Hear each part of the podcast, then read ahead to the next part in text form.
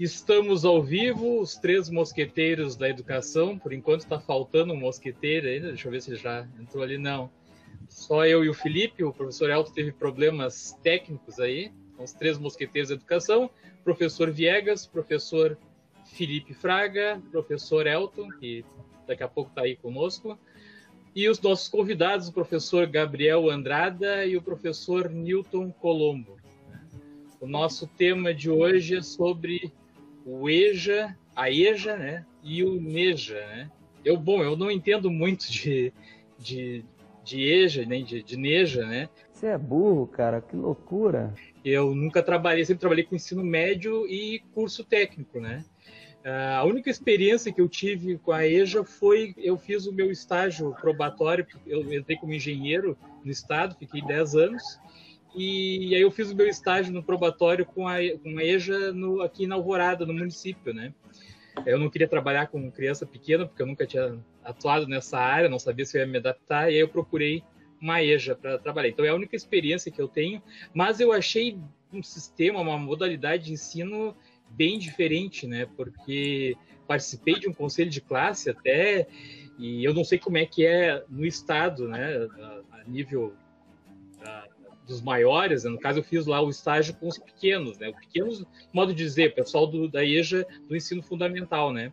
E eu achei estranho, assim, a, a, o conselho de classe, porque tinham umas progressões, né? O cara estava numa turma, daqui a pouco ele passava para outra, e eu me lembro que até no meu estágio foi confuso que a, foram avaliar minha aula lá, e eu tinha uma turma, e quando chegou no dia, da, do pessoal ir lá fazer a avaliação da minha aula, era uma outra turma, tinha todo mundo avançado.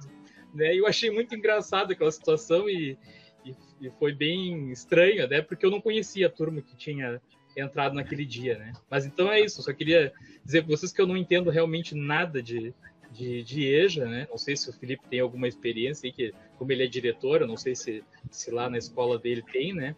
Então eu vou passar a palavra para o Felipe, e depois começam as perguntas aí com os nossos convidados.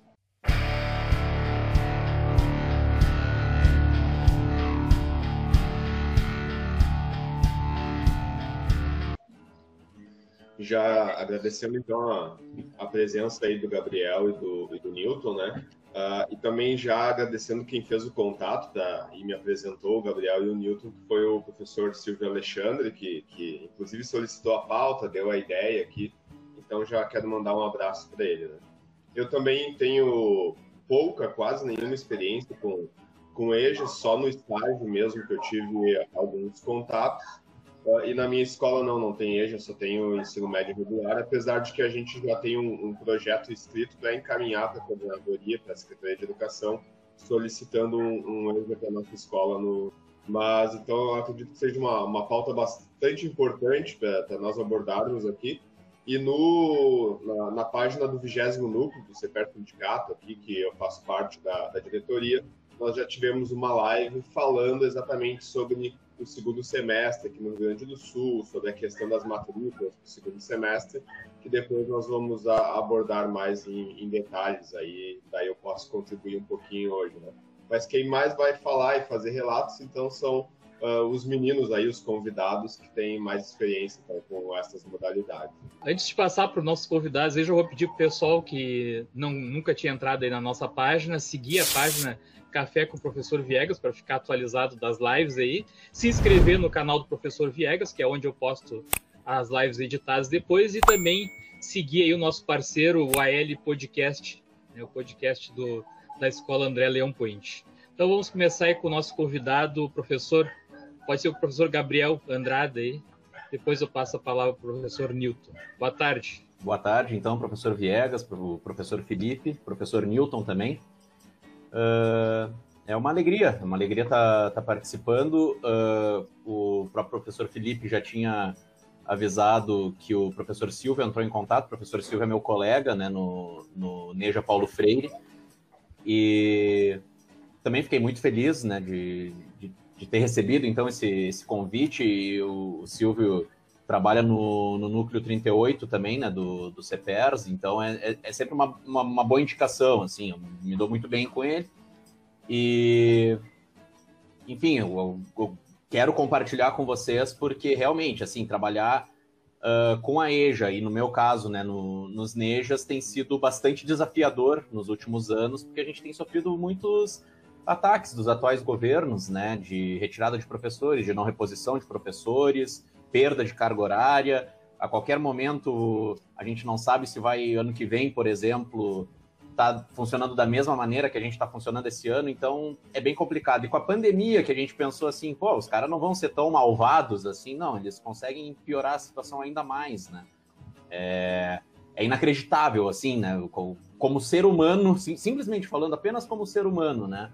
Pensando, pô, teve, teve uma pandemia, um problema seríssimo de saúde pública no mundo todo. Pô, os caras vão dar uma aliviada. Não, eles vieram mais para cima mesmo, né? E a gente não sabe. Então, assim, é um, é um trabalho muito prazeroso, né? Assim como todo trabalho em escola, acredito que em sua ampla maioria seja muito prazeroso. O trabalho com a EJA também é extremamente prazeroso. E venho aqui para contribuir, né? Aqui para compartilhar um pouco da, dessa experiência e tirar as dúvidas, realmente, né? Como o professor Viegas falou assim, ah, não conheço muito bem. E realmente, acho que para conhecer bem, tem que estar tá trabalhando com isso. E uma das coisas que a gente até vai abordar depois é justamente uh, até um pouco da falta de preparação para se trabalhar com a EJA, né? Quando a gente escolhe a nossa uh, profissão e a gente vai para as disciplinas, na, quando a gente está na faculdade fazendo as disciplinas uh, pedagógicas, né? Até o tinha falado com o, o Felipe anteriormente, justamente o próprio nome pedagógico, né? Para trabalhar com crianças. Né? Quando a gente trabalha com adultos, a gente estaria falando não de pedagogia, mas de uma andragogia.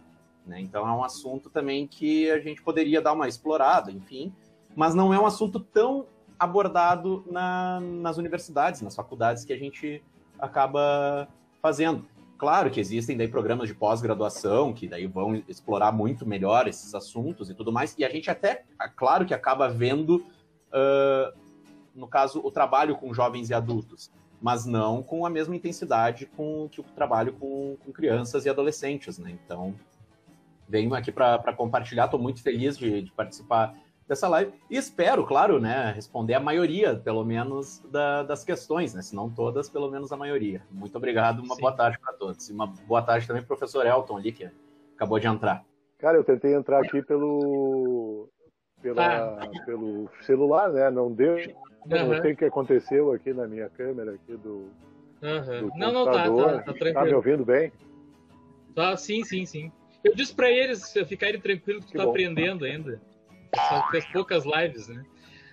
Fala, fala professor Newton. Não vale botar o leãozinho aquele, hein? Não vale. Então, boa tarde, eu me chamo Newton, sou Bom, primeiro agradecer né, o convite, então, do, do professor Viegas, do professor Felipe, do Elton. Boa tarde para o Gabriel, também colega aí junto na, na EJA, nas NEJAs. Uh, agradecer ao Silvio também, né, que fez a, a mediação aí para que a gente tivesse esse contato, né, e pudesse fazer essa live. Bem importante, né, esse assunto é um, é um assunto que é uma pauta, né, que nos últimos anos aí a gente tem lutado uh, para manter né, essa educação, essa EJA e NEJAs né, dentro da educação pública. Uh, eu sou professor do Estado na Escola Agrônomo Pedro Pereira, né, que tem a modalidade EJA de ensino médio. Então, a minha experiência uh, basicamente está na, na EJA de ensino médio, embora eu tenha algum conhecimento assim sobre alguns dados de EJA de fundamental, só que a EJA do ensino fundamental ela é mais uh, nas escolas municipais, né? Ela faz parte aí das escolas do município e o estado fica com as de ensino médio. Eu sou professor também na rede municipal de São Leopoldo, na escola Álvaro Nunes, lá também tem EJA, mas lá eu não dou aula na EJA, lá eu dou aula no ensino fundamental uh, durante o dia e no estado, né, na EJA, no ensino noturno. E também estou né, aí para contribuir, para tentar uh, sanar algumas dúvidas, trazer debates importantes, né, trazer uma contribuição que faça com que a gente siga aí na luta, né? Como o Gabriel disse, uh, os últimos anos têm sido de ataques é, a EJA, né, infelizmente, e, e a gente pensa, é, como o Gabriel disse, né, chegou a pandemia, a gente viu que o projeto era, né, o, o projeto do governo não era uh, fomentar, incentivar a educação pública de qualidade, é ao contrário, né, precarizar, sucatear, né, o, o máximo possível. Então estamos aí para contribuir com esse debate para que se mantenha a EJA, os NEEJAs, tão importantes né, para a classe trabalhadora é, e, e para os filhos da classe trabalhadora. Não, é, é, contribuir aí com essa questão, eu, eu, andei estudando um pouco sobre EJA e NEJA, apesar de que eu terminei meu ensino médio com, com supletivo, que na época era chamado supletivo, né?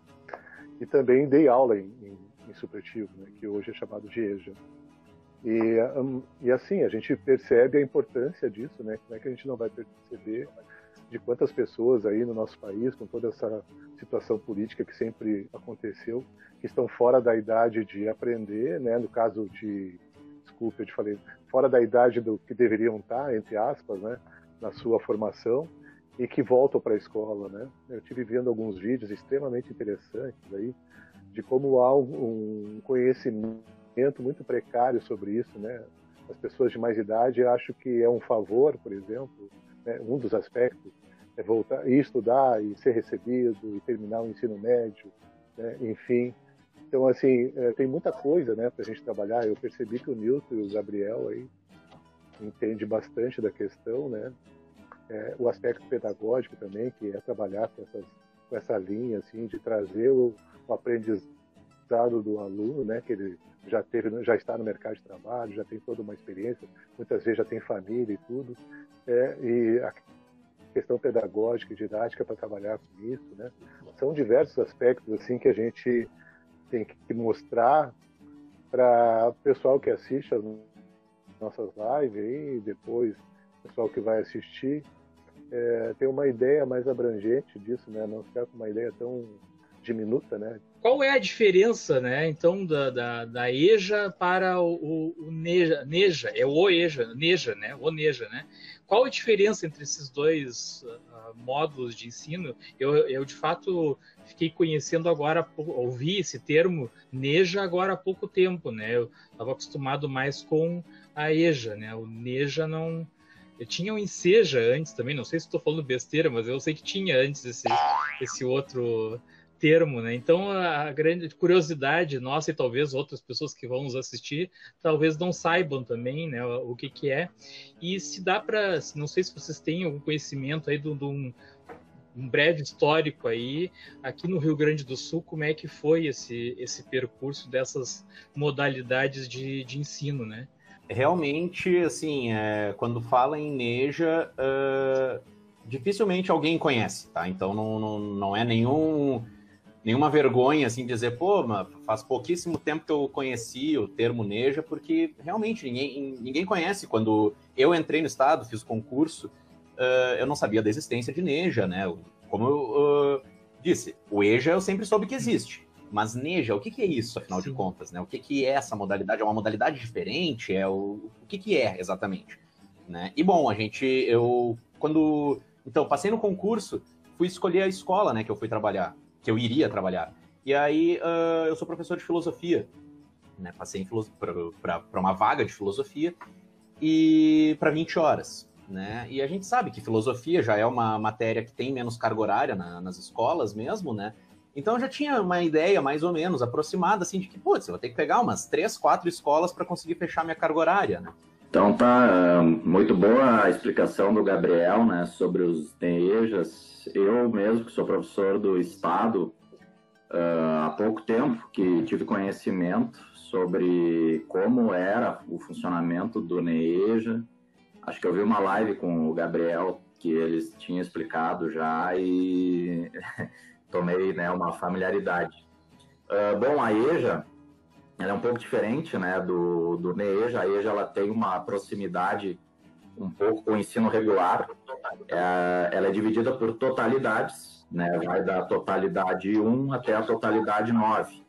Eu trabalho na minha escola com as totalidades 7, 8 e 9, que dizem respeito ao ensino médio. Né? As escolas de ensino fundamental trabalham com as totalidades anteriores. Mas aí a gente estava passando lá uma lista, né? Uma, era uma moça que estava sentada à minha frente, passou uma lista assim, aí ela disse assim, não, mas tem uma escola aqui que tu poderia trabalhar só nessa escola as tuas 20 horas. Deu, pô, em uma escola só, né? Fechar já a carga horária, tudo, né? Para eu que trabalho com filosofia, perfeito. Ela se falou, só que ela falou assim, ah, mas é neja. Esse foi meu primeiro contato com a palavra neja, tá? Uh, tem algum problema para ti? Ela perguntou. Eu disse, olha, eu sou habilitado, sou professor de filosofia, passei no, né, eu posso entrar nessa vaga? Dela falou, pode, pode entrar. Não, então eu gostaria de pegar essa vaga para conseguir ficar em uma só escola, né? Porque a gente sabe, e bom, a gente sabe por experiência, que tem colegas nossos que se viram para dar aula em, às vezes, só duas escolas, imaginem três escolas, né? Que daí ah, dá, uma, dá uma aula de manhã em uma escola, daí tem que se locomover para outra escola, ainda às vezes no final da, da, da própria manhã, pegar uma aula de tarde, às vezes tem outra escola à noite, é muito complicado. Né? Então, uhum. quando eu consegui fechar a minha carga horária, poderia fechar a minha carga horária em uma só escola, eu disse, não, é essa que eu quero, né? Pelo menos de início, né? Pelo menos vamos, depois a gente vê como é que uh, vai lidar toda a situação. Mas esse foi meu primeiro contato com o Neja. Eu tive contato com a EJA quando eu fui também, uh, quando eu fui ser nomeado professor do Estado. Me apresentaram também a escola, o agrônomo, dizendo que tinha a modalidade EJA noturno, que para mim me interessava na época, visto que eu trabalhava em outros lugares e né, para mim seria mais interessante dar aula de noite. E aí eu fui, né, fui para a escola, no fim uh, demorei um pouco porque outros professores já estavam na EJA, demorei um pouco para entrar, entrei um ano depois na EJA e desde 2013, então eu trabalho uh, com a EJA. Né? E é uma é, como é que funciona então a EJA, né? A, a EJA ela, ela é semestral, não é anual, né? Que nem o ensino regular, a EJA é por semestre. E cada e o aluno que entra, né? Em três semestres ele conclui o ensino médio, né Para dar um exemplo. Então, uh, no regular em três anos conclui, na EJA, né? Em três semestres entrando na totalidade sete. E uh, as disciplinas, né, a gente, a gente até tem uma divisão por áreas, mas uh, segue uma divisão por componentes. E aí cheguei na escola, me apresentei e tudo mais, e aí sim eu fui saber como é que funcionava a escola, né? Agora deu, deu, tá dando um barulhinho aqui para mim, eu não sei se. É, é o Elton, que eu tentei ah, adicionar ele, mas tá com ruído, né? Não, não, perfeito. Uh, então, esse foi meu primeiro contato. E aí, o meu segundo contato foi indo na escola de fato, né? E aí, aprendendo como é que funcionava né? o, o Neja. Né? O Neja, ele basicamente funciona assim, ó, ele, não, ele não tem turmas fechadas. Né? Então, poxa, como assim não tem turmas fechadas? O professor, ele vai na escola, ele está disponível para os alunos, pelo menos uh, uma vez em cada turno, assim. Então, por exemplo, pelo menos uma manhã, pelo menos uma tarde e pelo menos uma noite, né? E aí, com isso, ou seja, todos os professores né, dentro do NEJA teriam que ter pelo menos 20 horas. Por quê? Porque tu cumpre 4 horas na parte da manhã, 4 horas na parte da tarde, 4 horas na parte da noite, já fecha 12. Tem o, ainda o turno de reuniões e o, o mais o horário de preparação de aula, né? Então, todos os professores no NEJA, em princípio, teriam que trabalhar já com 20 horas, né? E para conseguir, então, dar conta de uma manhã, de uma tarde e de uma noite. É, eu até dou aula de filosofia na, na EJA, porque é permitido, né, no Estado, o professor que é habilitado dentro da área, né, ele pode dar aula né, da, de qualquer uh, componente dentro da sua área. Então, eu sou professor de História, sou licenciado em História, mas posso dar aula de filosofia, sociologia ou geografia. Até a filosofia e a sociologia perderam carga horária na última reforma aí do Eduardo Leite, infelizmente, né? Para implementar aí uma nova grade curricular.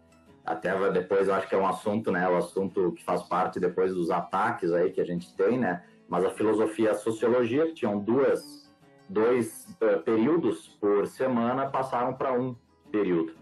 A história e a geografia ainda mantém né, dois períodos por semana. E, e aí então funciona dessa maneira, né, por totalidades e, e de maneira semestral.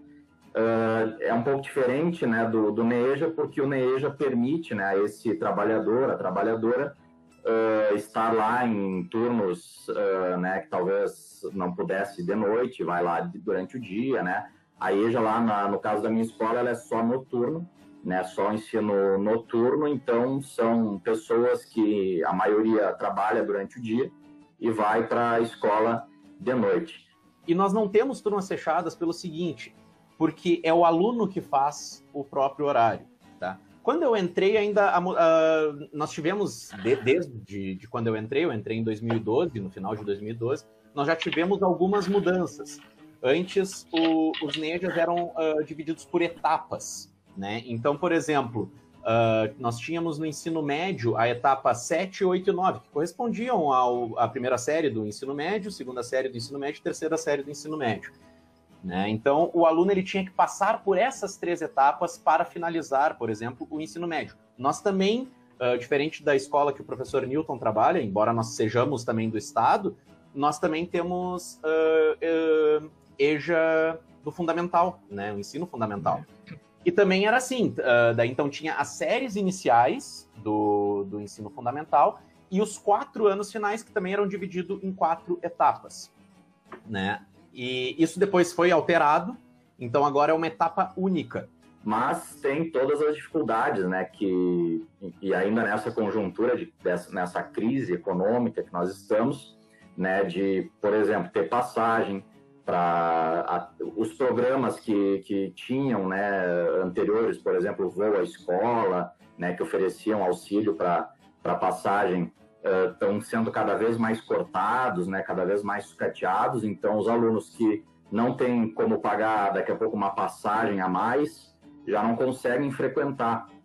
A dificuldade da EJA, né, para aqueles que já têm uma dificuldade uh, financeira, é de fato é frequentar para que tenha a, a 75%, né, seria da, da, da presença. Mas a gente entende, né, que pela toda a conjuntura muitas vezes é difícil. Então a gente, né, de certa maneira consegue uh, abater essas faltas, né? A gente faz um trabalho que a gente entende que os alunos muitas vezes deixam de frequentar por inúmeras razões. Né? Então é uma etapa única para fundamental séries iniciais, uma etapa única para fundamental séries finais e uma etapa única para o ensino médio. Né? Além disso, ainda tivemos uma outra reformulação, porque antes a gente funcionava por disciplinas e agora a gente funciona por área do conhecimento. Né? Então, por exemplo, a minha área, que eu trabalho com, com filosofia, é das ciências humanas. Né? Então, no ensino médio é filosofia, sociologia, história e geografia. Né? A gente dá as nossas aulas uh, por, por disciplinas, né?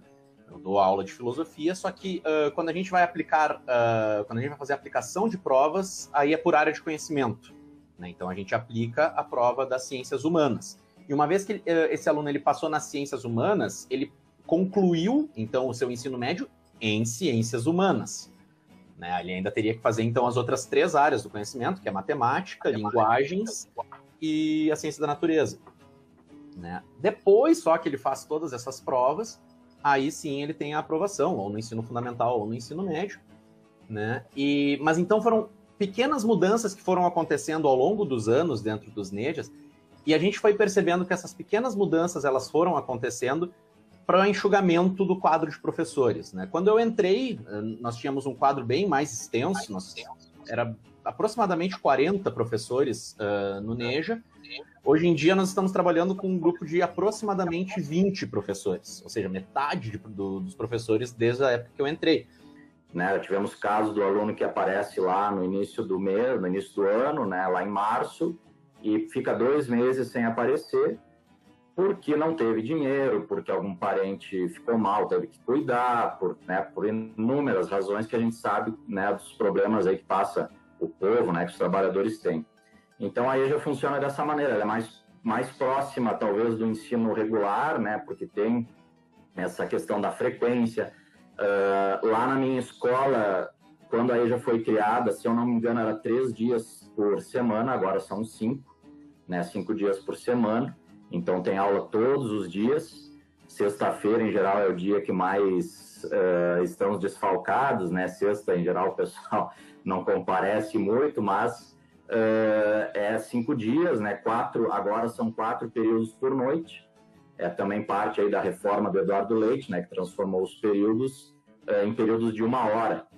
Então, agora a gente tem quatro períodos, né? Apenas de noite. Antes eram, a gente conseguia fazer cinco períodos por noite né? Então a EJA funciona assim, a totalidade semestral e né, uh, com essa frequência todos os dias, né, tendo que ter aí um mínimo de frequência. Claro, a gente sabe que nem todos vão conseguir essa frequência, então a gente né, vai uh, tentando abater, tentando tirar essas faltas, né, porque a situação aí dos trabalhadores está cada vez mais precária. Uh, no, no, final do governo Sartori, eles até tinham proposto uma redução drástica, inclusive de quadro dos professores. Uh, então, eles iam tirar muitos professores dos NEJs. Aí a gente conseguiu, depois, com, com algumas conversas, inclusive indo em Assembleia Legislativa e tudo mais, para conversar com deputados, dar uma trancada nisso. Só que como é que eles fazem então agora? Ah, mas então como é que ainda não estão os 40 professores? Bom, alguns foram se aposentando no meio do caminho, né? e não foram sendo repostos. Então é essa estratégia que eles estão utilizando. Mas bom, isso é um outro assunto, a gente até vai explorar um pouco mais de, uh, depois. Que eu ainda quero enfocar é uh, tentar assim mostrar o que, que é o Neja, então, afinal de contas, né? Mas é só também para dizer que mesmo uh, desde a época que eu entrei já teve algumas reformulações, né? já teve algumas mudanças. Então não adianta, assim, é claro, eu vou tentar explicar, vou tentar ser o mais claro possível aqui. Mas assim, quer saber o que, que é o Neja? as nossas portas estão abertas. Agora, na época da pandemia, até que não, né? A gente até está evitando uh, né, o, o, número não, não, não, ser muito grande de pessoas circulando na, lá dentro da nossa escola. Mas a partir do momento que a pandemia terminar, a nossa escola é uma escola aberta. Escola Quer aberta, conhecer o nosso Neja? Vai até lá, vê como é que funciona, conhece o ambiente físico da escola. Nós não temos problema nenhum em abrir nossas portas para quem quiser conhecer a nossa escola. O Enseja, né, que o Viegas acho que mencionou, o Enseja é uma prova que foi que é, é, quem quer concluir o ensino médio ou ensino fundamental faz a prova do Enseja para não precisar né, cursar uma EJA ou NEJA e o Enseja habilita né, para o ensino médio ou para o ensino fundamental.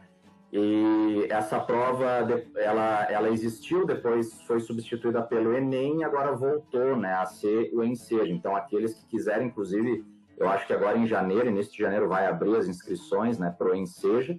Então, aqueles que não né, quer, quer fazer a prova, daqui a pouco consegue acertar lá o número mínimo de questões e já conclui, né, sem precisar cursar todo, né, todo um, todo um, um trime, uh, uh, três semestres aí, né, um ano e meio. Então é, é uma oportunidade.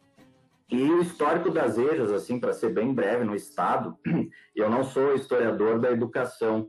Uh, eu sou um historiador que depois, assim, fui pesquisar mais essa parte da educação. Tem historiadores, né, e pessoas da, da área da educação que estudam mais. Então eu fui buscar Uh, quem, quem, faz um trabalho muito interessante nesse sentido é o Fórum, uh, o Fórum de EJA do Rio Grande do Sul e os fóruns nacionais de EJA, e também o NIEP EJA da URGS. Então, para citar aqui, né, os, os, da onde é que eu tirei esses dados, da onde é que eu pesquisei, né, porque é importante. Então, o Fórum uh, da EJA estadual e o NIEP EJA da URGS. Né, os professores aí que participam, estudantes né, desses, dessas instituições, desses órgãos, fazem um trabalho super importante resgatando dados, demandas potenciais de EJA em Porto Alegre, no Rio Grande do Sul. Também uma outra pergunta ali, né, do, do professor Vegas, é o NEJA, sim, porque é o Núcleo Estadual de Educação de Jovens e Adultos, né, por isso uh, a gente tá. fala uhum. de a EJA porque é a Educação de Jovens e Adultos, uhum. mas o NEJA porque é o Núcleo, né, então tem uhum. essa diferenciação também, é uma diferenciação apenas de, de nome, mas também é importante a gente dar uma, uma pontuada. E então é assim, ó. No, nos Nejas nós não, nós não temos as turmas definidas. O aluno faz o seu próprio horário. Então, por exemplo, nós temos alunos que trabalham em portaria de prédio na madrugada e só tem oportunidade de ir ao Neja na parte da manhã. Então o Neja tem que funcionar na parte da manhã.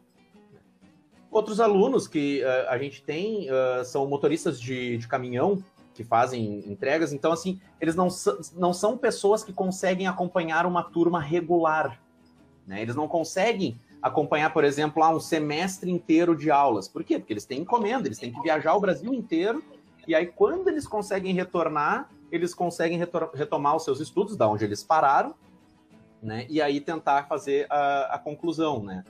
E lá nós oferecemos todos os dias, né, de segunda de manhã até sexta à noite, com a exceção da quarta tarde, que é o horário da nossa reunião, uh, nós oferecemos aula num primeiro momento e prova num segundo momento. E aí já basicamente assim, quando, é, o Elton acho que falou né, do supletivo, aí já é uma herança né, desse ensino supletivo, então o ensino de jovens e adultos aí que surge com o ensino supletivo na lei lá, lei 5.692 de 71, uh, eh, durante a ditadura militar.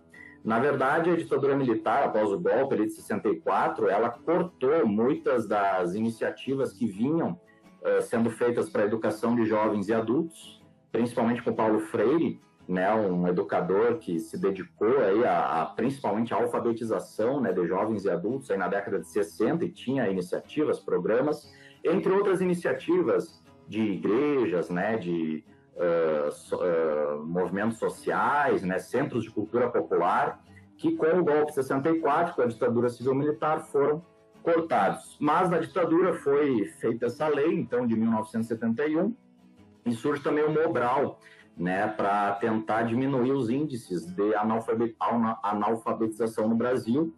Na verdade, o Mobral, né, que na, é, era só para saber ler e escrever, né, não era um ensino crítico uh, dentro da realidade né, dos, dos estudantes, como Paulo Freire tinha proposto, né, então cortou tudo aquilo que vinha sendo feito.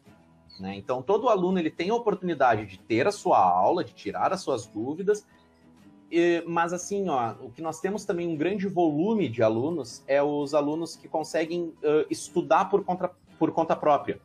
Né? Então o aluno ele não tem. O NEJA ele foi pensado para pessoa que não tem tempo de ficar numa sala de aula durante um período. Né? Um período que pode ser um semestre, um ano, dois anos. Nós temos alunos que conseguem concluir uh, o ensino médio em duas semanas, três semanas, um mês, assim como nós temos alunos que terminam o ensino médio em quatro anos. Né? Ou seja, até mais tempo do que o próprio ensino médio, mas é porque é ele que faz o horário dele. Né? Uhum. Ou ela faz o horário dela, porque eles não têm essa condição de ter esse acompanhamento regular de aulas.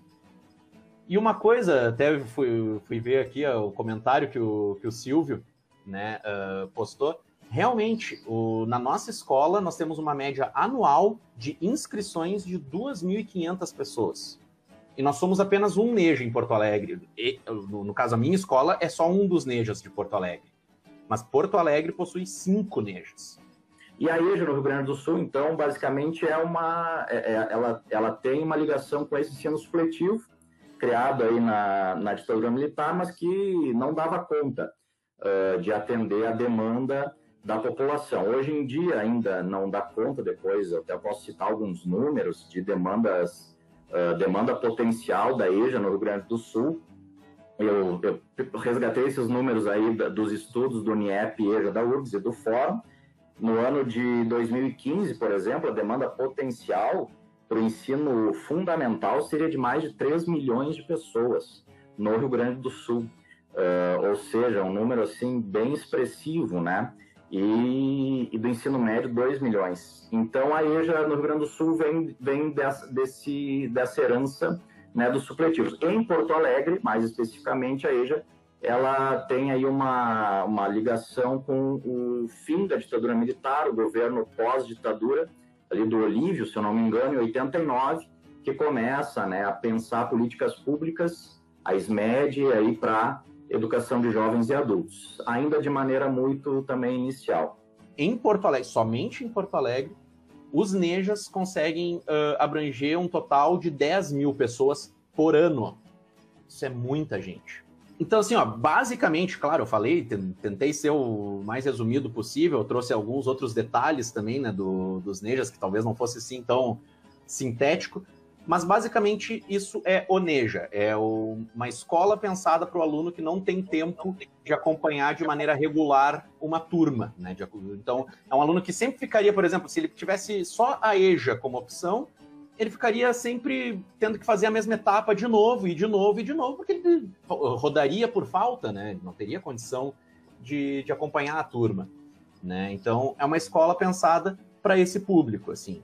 Né? E uhum. só também para uma, uma, coisa ali que o Silvio falou, né, de 2.500 pessoas, só no, no, ano passado, e esse ano a gente é totalmente atípico, né, porque a gente ficou fechado, né, muito tempo, né, devido à pandemia, mas só no ano passado a gente certificou mais de 600 alunos, ou seja, 600 alunos que saíram da, da nossa escola com o certificado do ensino fundamental ou do ensino médio, né? ou seja, que vão conseguir se colocar no mercado de trabalho com uma melhor pers perspectiva, né? Então, isso é muito animador.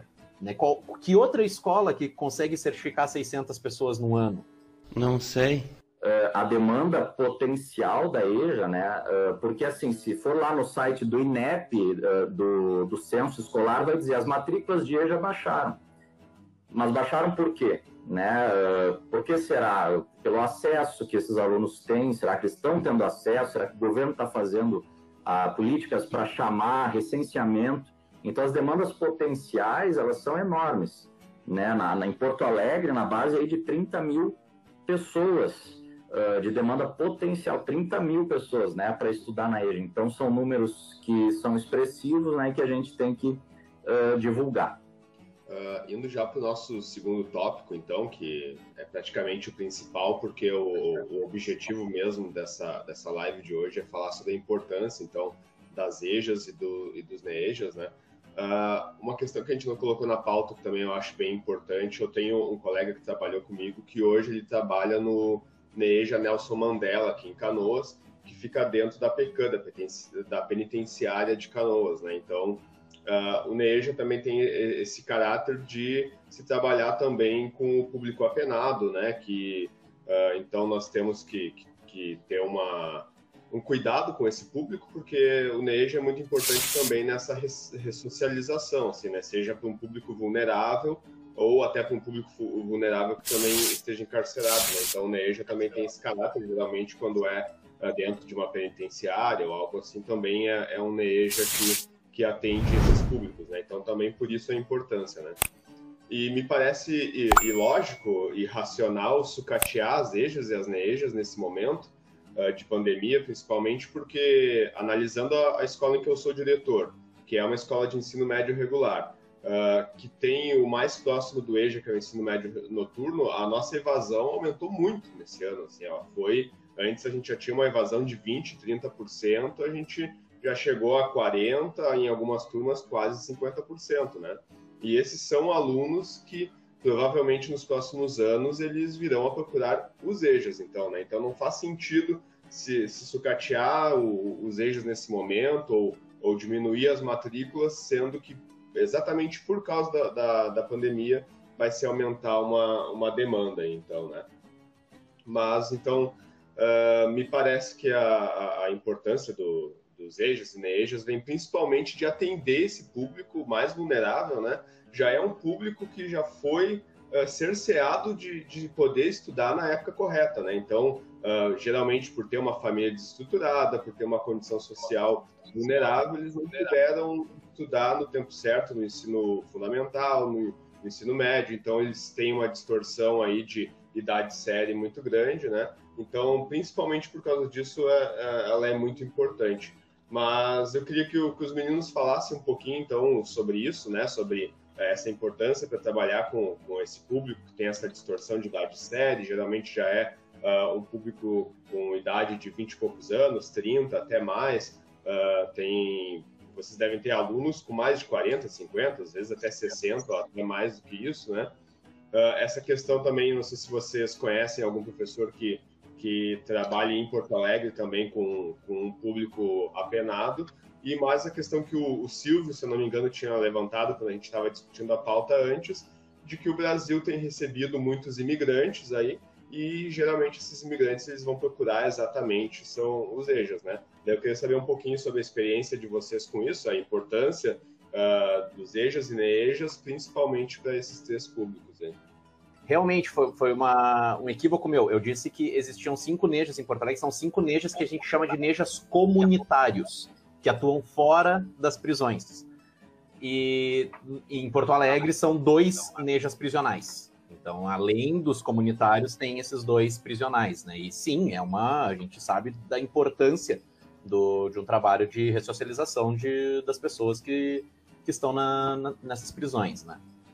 O, ah, a, a, pergunta do, do professor Felipe, assim, ela já uh, sintetizou alguns pontos de extrema importância, porque, sim, a, a importância do, do NEJA, basicamente, é ressocializar. A importância de acolher a, essa, essa população. O Elton, acho que ele mencionou algo assim, que às vezes elas entendem como aquilo sendo um favor, né?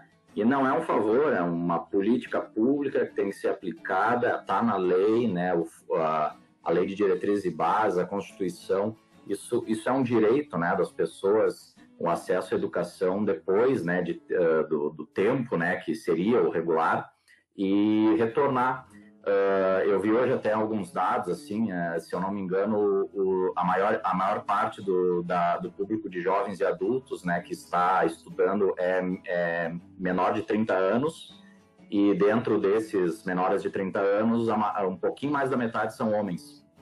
E os maiores de 30 anos, o majoritariamente feminino.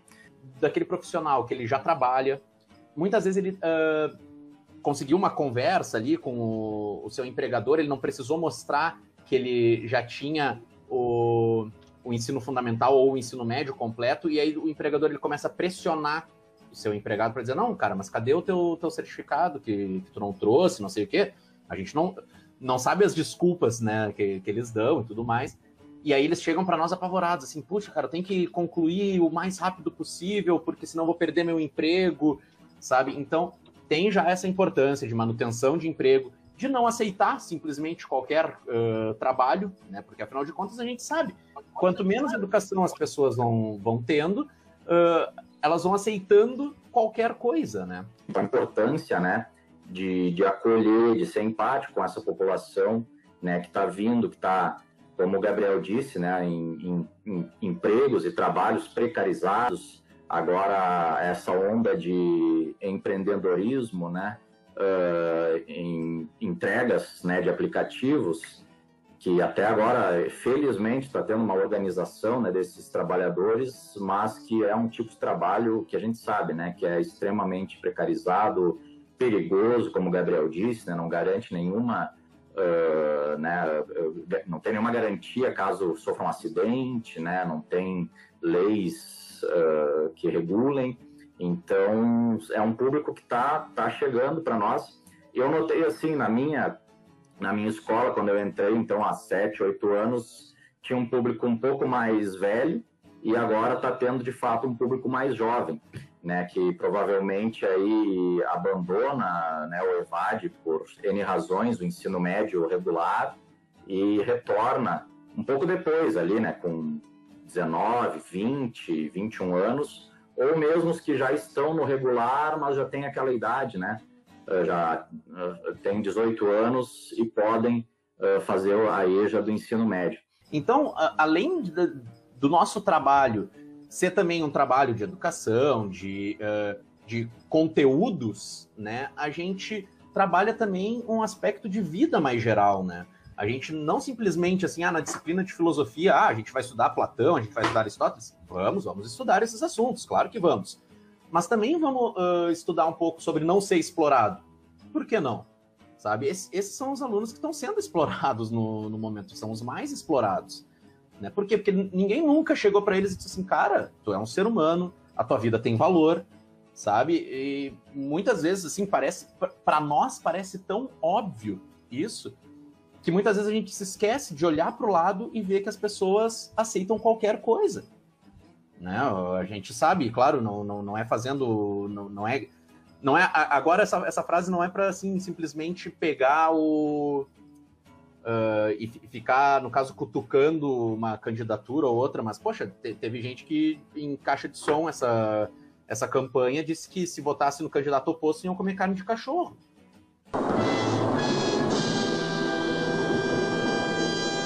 Então, a educação de jovens e adultos, né, ela é muito importante nesse sentido, né, dessa, de acolhimento, de, de dar um suporte, de trabalhar cri criticamente, né, com a sociedade, como o Gabriel falou, dentro da filosofia, dentro da história. Eu acho que dentro de todos os, os conteúdos, né, a gente consegue uh, se aproximar da realidade desses estudantes, trabalhar de uma forma que possa auxiliar, né? E, e, é muito legal porque a gente troca muitas experiências, né? Um público adulto, trabalhador, que traz muita coisa também.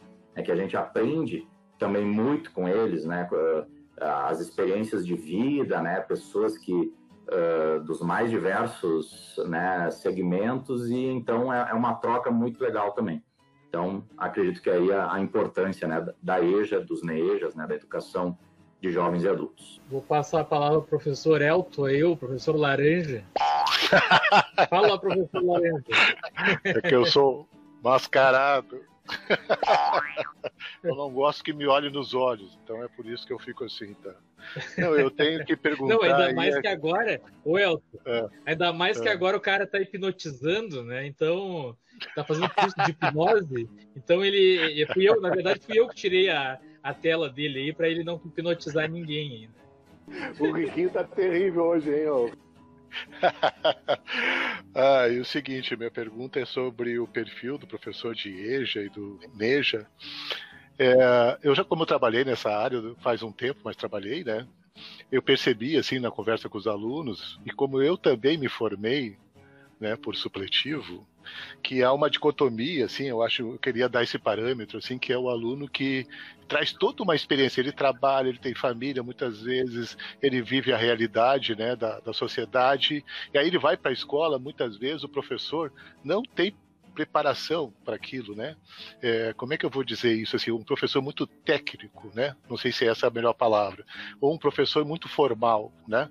E aí não gera essa troca, né? O aluno não, não se identifica, né? Ele não, muitas vezes ele até abandona por causa disso. Eu acho que é, entra nesse aspecto do perfil o professor que tem alguma visão do que que significa isso, né?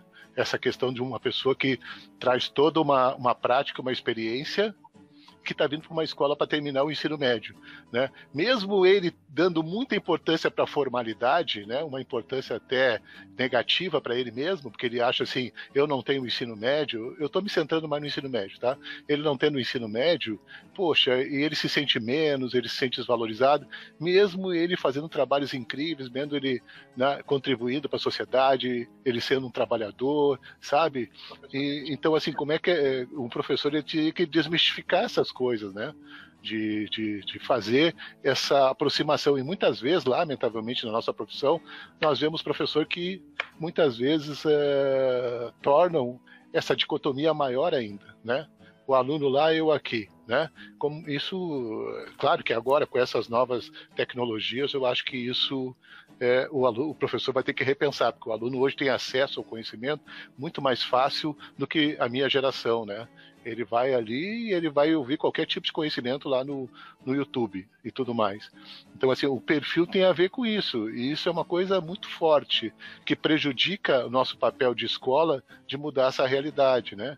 de falar mais sobre o Estado, que esse é um governo genocida, que quer mais que, que, que, os mais pobres não tenham acesso ao conhecimento, ao poder, que não possam discutir políticas e que fique lá no seu cantinho até morrer, né? hoje sem aposentadoria mesmo perfeita a colocação do, do, do, Elton e vai um pouco ao encontro do que o, o Newton e eu já, já havíamos abordado no tópico anterior.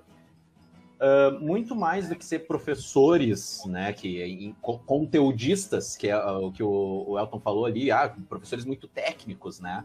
Por exemplo, claro que eu posso dar uma aula sobre Platão ou Newton dar uma aula sobre Revolução Francesa, assim, nível faculdade, assim, que faz, faz o, a gente mesmo, às vezes, não, não entende tão bem o que a gente próprio está falando, né? Mas o. E como chegar, então, para explicar, então, Revolução Francesa, uh, Platão, Aristóteles, para a realidade do aluno, né? O, e o trabalho, a, a, palavra que o, que o Newton usou, assim, ó, é, é, de uma excelência que é a palavra acolhimento, tá?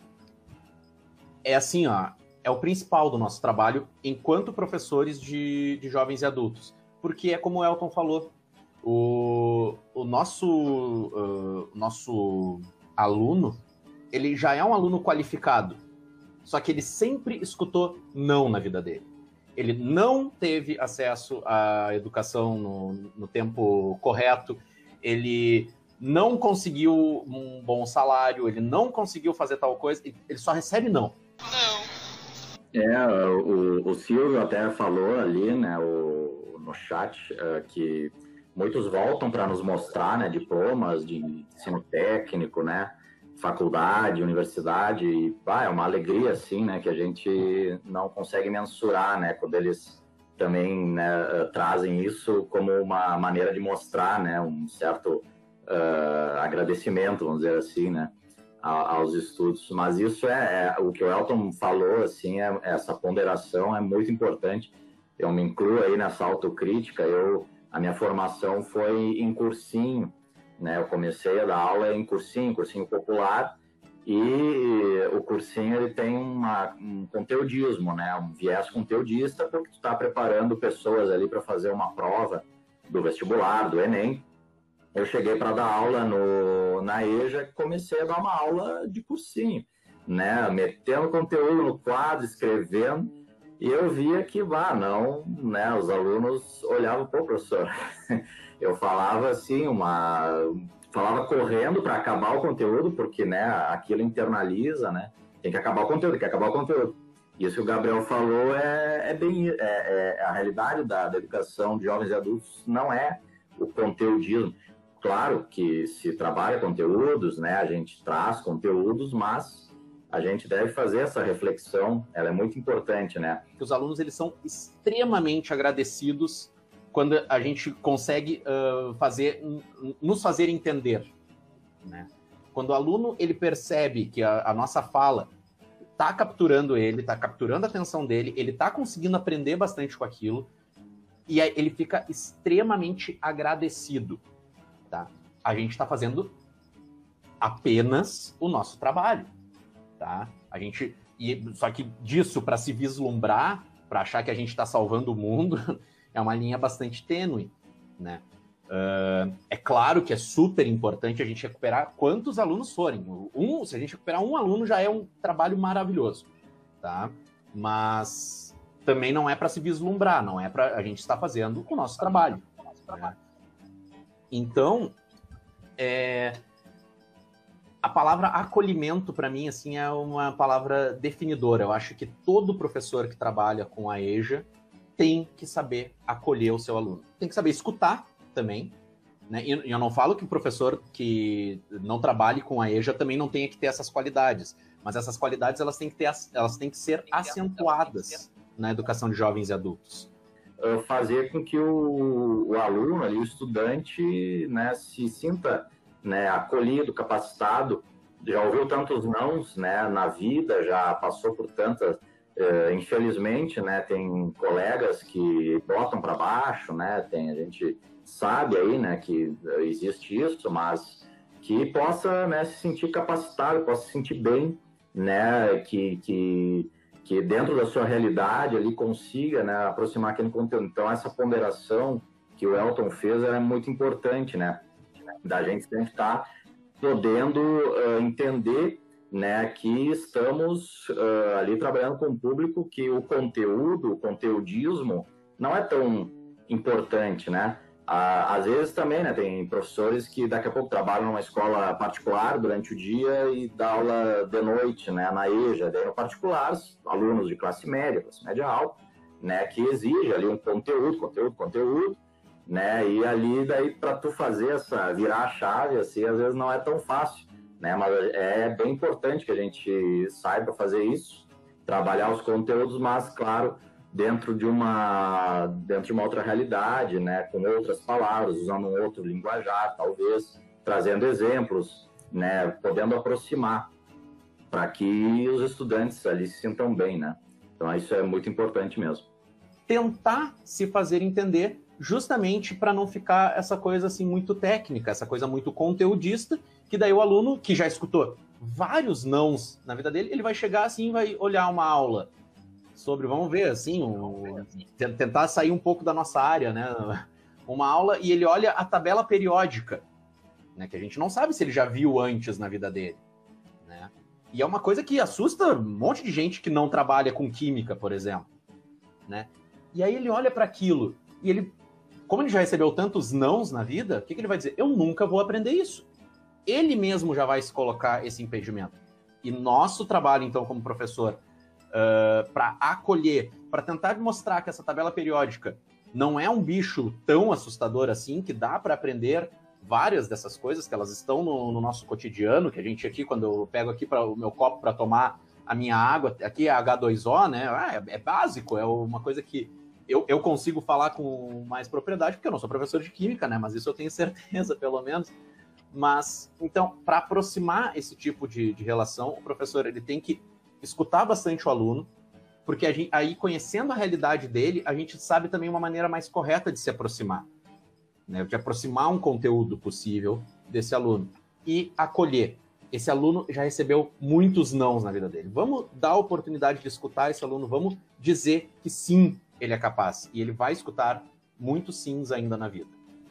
As aulas remotas e o, a EJA ou o NEJA, né? Mas antes de passar para para minha questão, eu só queria comentar, até anotei aqui, na fala do professor Gabriel, ele, ele falou que os alunos da, da EJA e do NEJAS ficam muito agradecidos, né?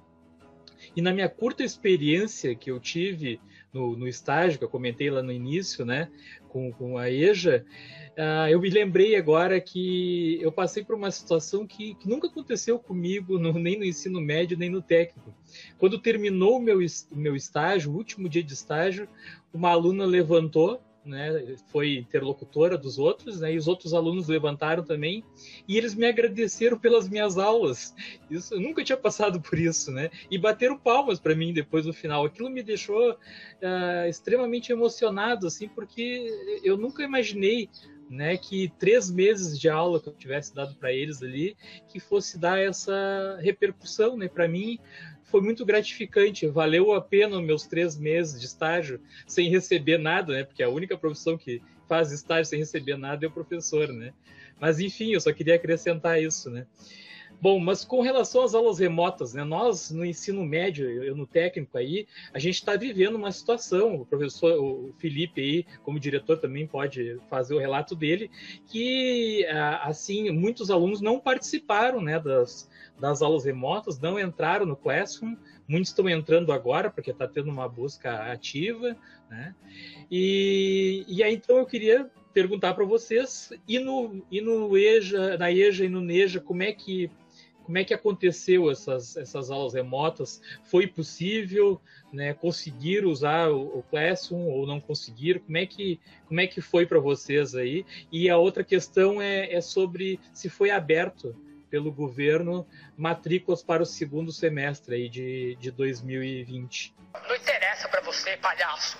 Bom, é, esse é um assunto extremamente triste, assim, que uh, tem que trazer, porque, na verdade, assim, eu, eu, não sei daí a realidade da EJA, daí to, to, toda a fala da, a, da EJA especificamente eu vou deixar com o professor Newton, porque eu realmente não tenho conhecimento, tá? Mas os NEJAs especificamente, foi assim, a gente no primeiro momento, uh, o governo nos mandou um, um, ofício dizendo que a gente teria que propor como é que a gente trabalharia com o nosso aluno. Ou seja, eles não falaram nada. Esse foi o primeiro momento, foi ali em março mesmo, né, quando, quando estourou mesmo a, a pandemia. Aí depois de um, de um tempo, que daí eles uh, abri, abriram o Classroom, né, e aí abriram a plataforma e tudo mais, com as turmas e como é que a gente trabalharia, né, e aí, ele, aí eles foram mais específicos, a gente começou uma busca ativa dos alunos. A gente começou a ligar para os alunos, dizendo para os alunos: ó, oh, vocês têm que fazer esses passos, uh, tem que entrar lá no site tal, fazer o cadastro, vai receber um e-mail, com esse e-mail tu vai ter acesso. Explicar tudo, tudo, tudo isso para todos os alunos.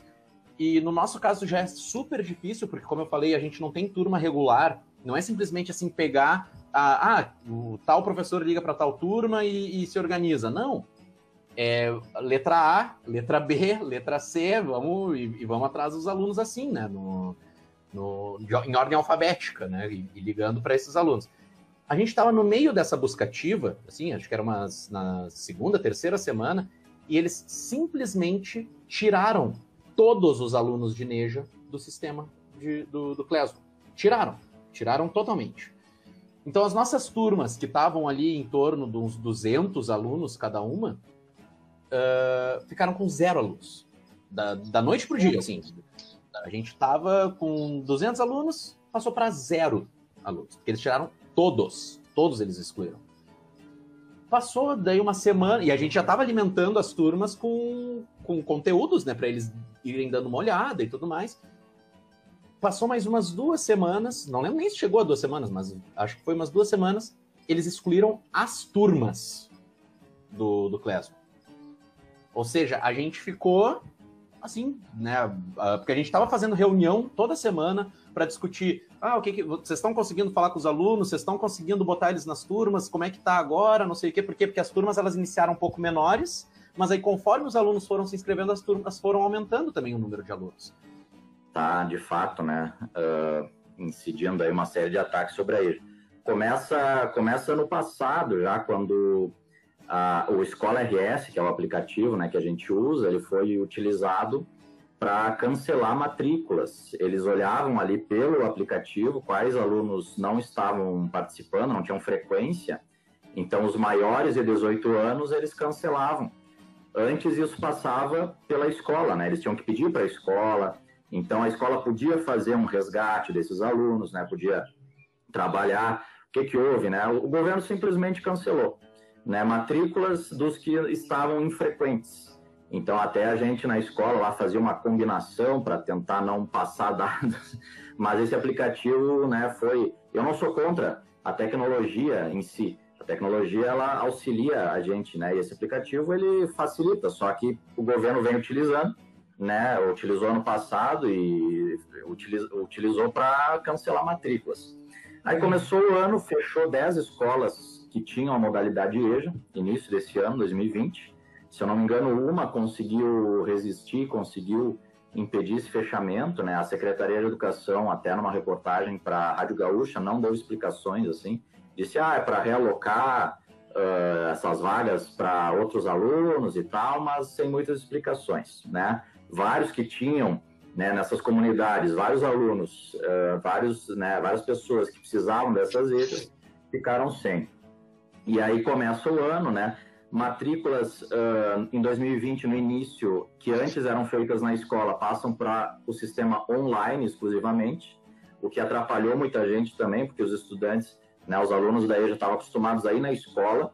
A gente até botava uma faixa lá na frente da escola, porque a escola é um pouco escondida, e a gente botava uma faixa, ó, tem EJA aqui, uh, o período de matrícula está aberto, tragam os documentos. Só que quando o governo passa para um sistema exclusivamente online, muita gente deixou de conseguir essa matrícula. A gente sentiu no número de vagas que, eh, no número de pessoas que antes a gente tinha em lista de espera. A gente fazia cadernos de lista de espera e esse ano quase não teve lista de espera. O governo oferece, então, a forma oficial, né, que eles oficial entre aspas, mas para fazer a efetividade, por exemplo, dos professores, para mostrar que a gente está trabalhando, que eles têm acesso, né? Eles têm acesso ao nosso Classroom, eles sabem se a gente está mexendo no Classroom ou não. Ou seja, eles sabem se a gente está trabalhando ou não. Mas até ali, quando a gente tinha aluno e turma, a gente estava trabalhando. E do nada saiu tudo. Então a gente ficou assim meio, tá, o que, que a gente vai fazer agora? Bom, aí uh, nós temos uma, uma professora que ficou responsável pela. que to, todas as escolas tinham que de, deixar alguém responsável pela parte da, de informática, né? Para um represent, uma espécie de representante, né? Assim, que, que conseguisse auxiliar os outros professores que tivessem alguma dificuldade também. E essa professora sugeriu, então, não, vamos criar um site com os conteúdos que a gente já tinha preparado, né? Que a gente, a gente tinha os conteúdos, em cada um no seu computador, né, no seu respectivo computador. Com os conteúdos que a gente tinha preparado e colocado no Classroom, a gente coloca nesse site. E até hoje é o que a gente está fazendo. A gente está oferecendo esse site para nosso, os nossos alunos. Né? E aí os alunos eles entram lá, tem o. Né, e daí, quando eles têm alguma dúvida, muitas vezes eles entram em contato conosco pelo próprio WhatsApp. Mas isso tudo é maneira não oficial. Então, assim, ó, as aulas remotas pros Nejas, e até o, depois quando o professor Newton falar, porque eu, eu também tenho muita curiosidade para saber como é que tá a EJA no, no geral, mas pros Nejas é meio que uma forma não oficial de trabalho. As, as, aulas remotas, né? Agora a gente até retomou, porque mudaram todo também o esquema de interpretação das bandeiras, né? Então a gente está no modelo híbrido agora, né? Que é parte uh, presencial e parte remota, né? E aí os alunos, mas na parte presencial, como a gente não pode encher né, as nossas salas e tudo mais, a gente está oferecendo as provas para eles, né? Porque eles ficaram todo esse ano, né? Como eu disse, a gente pode oferecer, a gente oferece todos os turnos, aula e prova. Agora, nesse período, a gente está oferecendo só prova, porque essas aulas elas estão sendo oferecidas pelo site. Muita gente se inscreveu e não foi contemplada, sem qualquer justificativa. As pessoas me mandavam no Facebook, porque eu tenho muitos né, alunos no Facebook, Sor, por que, que eu não mandava o print, né? Você não foi contemplado, sem justificativa, né? Aí eu orientava, ó, procura a coordenadoria de educação. Os três telefones da SEC não atendiam, né? Então, uma coisa assim absurda. E aí começa o ano, vem a pandemia.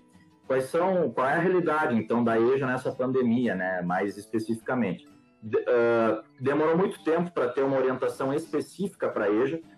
Se eu não me engano, uns dois ou três meses que a gente ficou cobrando da direção, a direção da escola né, não tinha muito o que dizer. Uh, dizia, ah, a gente está questionando a Secretaria de Educação e eles não têm orientações específicas para EJA.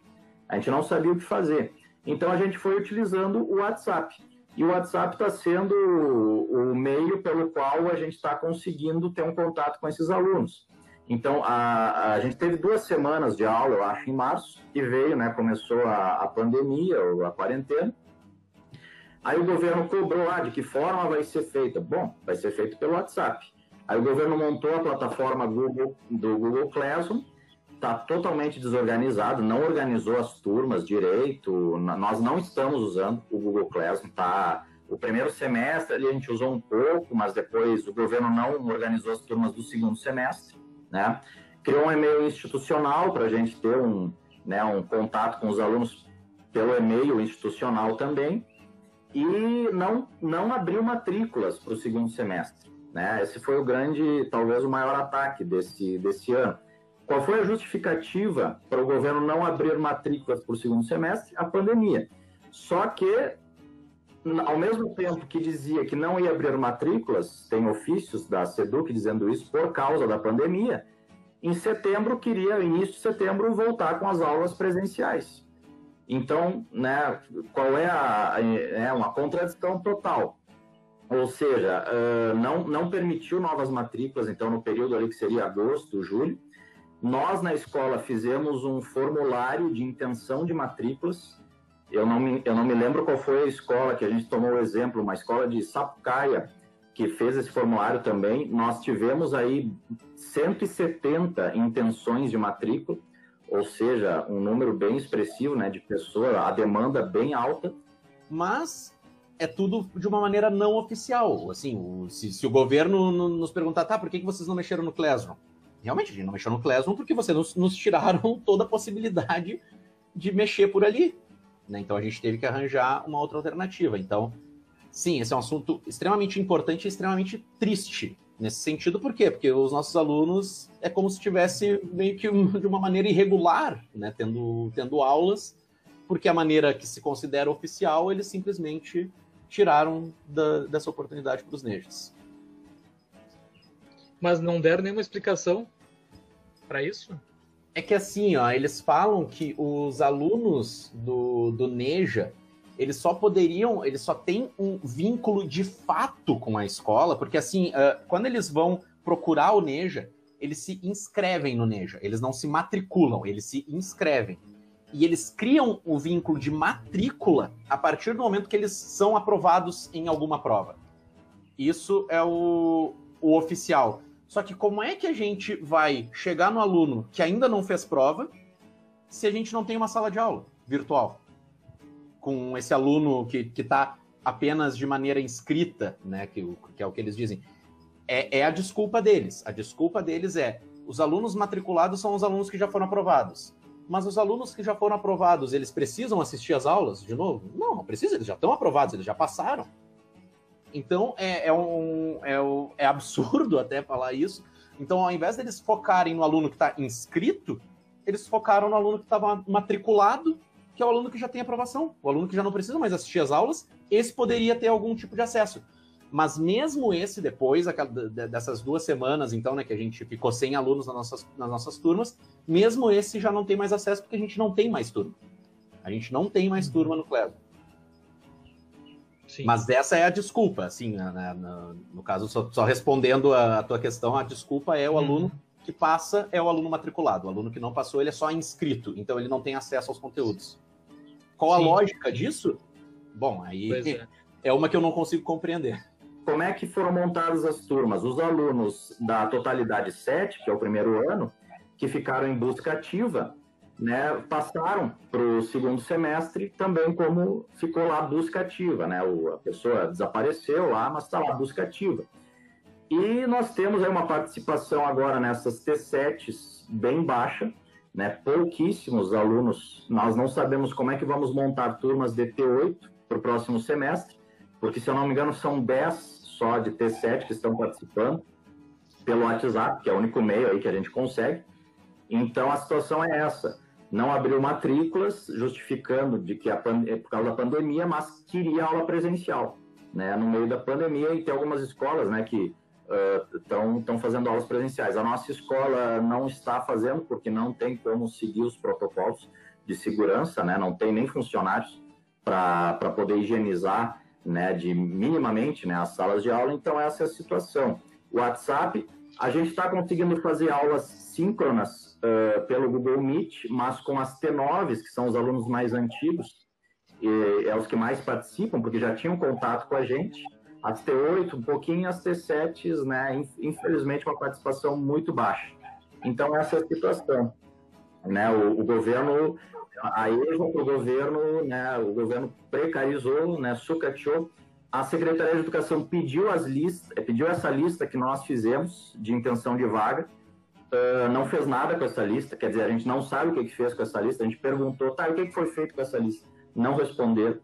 Então, até né, a gente desconfia o que pode ter sido feito com essa lista de 100 e, 170, 160 alunos, né, uh, que queriam estudar na EJA, né, que, que são demanda aí da, da EJA. Então, essa, essa é a situação. E aí já também não entrou na matriz referencial do Estado. O Estado pediu para os professores elaborarem uma matriz curricular referencial e a EJA ali não estava contemplada, era só ensino médio, ensino fundamental, ensino médio regular. Né? Então, uh, essa é a situação da EJA aí, basicamente. Nós vamos falar um pouquinho mais, então, meninos, sobre essa, essa luta de vocês como professores dos EJAs e, e dos NEJAs e, e também da, das comunidades, então, né, do, uh, do, dos EJAs comunitários, para se manter essas estruturas, né? Pelo que vocês disseram já desde o governo Sartori, talvez até antes, não sei, uh, mas principalmente durante o governo Sartori, agora o governo Leite, uh, que começa a então se, se intensificar esses, esses ataques aos EJAs e os NEJAs aí, né? e conversando com vocês também para montar a pauta, vocês mencionaram que existe um grupo de mobilização e resistência para, enfim, resistir esse sucateamento, assim, né? Porque uh, essa não abertura de turmas, talvez esse ano não tenham feito, mas para o próximo ano pode vir a fazer com que os professores tenham que ser remanejados para outras escolas por não se ter mais aquelas turmas, né? E, e desfazer aquelas comunidades do, dos eixos, como vocês disseram, já aconteceu no, nos outros anos aí de fecharem escolas e desfazer, então essas comunidades voltadas para esse público, né? Então eu queria saber se vocês participam desse grupo de mobilização e de resistência, de quais são as ações que, que têm se feito, então, para resistir a esse fechamento de turmas, fechamento de escolas, uh, essa falta de atenção que, que teve aos EJAs e NEJAs, né? Eu lembro que quando a gente participou uh, da, da live aqui do 20 Núcleo, uh, em que participou um representante também dos fóruns do, dos EJAs lá, eu já comentei na época que a Secretaria de Educação já devia ter começado com foco exatamente nos EJAs, NEJAs e também nos técnicos, porque são os que se organizam por semestre, né? Então, é, foi muito mais difícil, tinha que ter se organizado muito mais rápido para atender esses alunos para eles não ficarem numa, numa defasagem aí, né, maior do que já, já existe para eles, né. E essa questão que vocês colocaram também do, do Classroom, né, uh, isso é um problema, me parece até um boicote que, que, que fizeram com, com essas turmas aí, Uh, apesar de que também eu gosto muito de trabalhar com o Classroom, acho o Escola RS um avanço em, em partes, mas eles têm problemas gigantescos, assim, né? Para o aluno acessar o Classroom, tem que gerar lá o, o e-mail e a senha, que, que muitos alunos não conseguem, nem os pais menos ainda. Agora, esse ano, a gente tentou fazer com que gerassem os boletins de nota direto no aplicativo, e o aplicativo tem uma conexão com o site gov.br, também é, é, terrível, a gente teve que mandar boletins em PDF, assim. Então, e me parece que se existem pessoas no, no núcleo de tecnologia da educação do Estado pensando isso, eles já deve, deveriam ter resolvido no, de início já essas questões, assim, né? Mas eu queria saber mais sobre o grupo de mobilização mesmo, se vocês participam, se tem reuniões, uh, se é aberta a participação de, de outras comunidades escolares também, para entrar aí nessa luta de resistência com vocês, uh, se, se é regular, né, e quais, quais são os planos e o que, que a gente pode contribuir também nesse grupo de mobilização e resistência.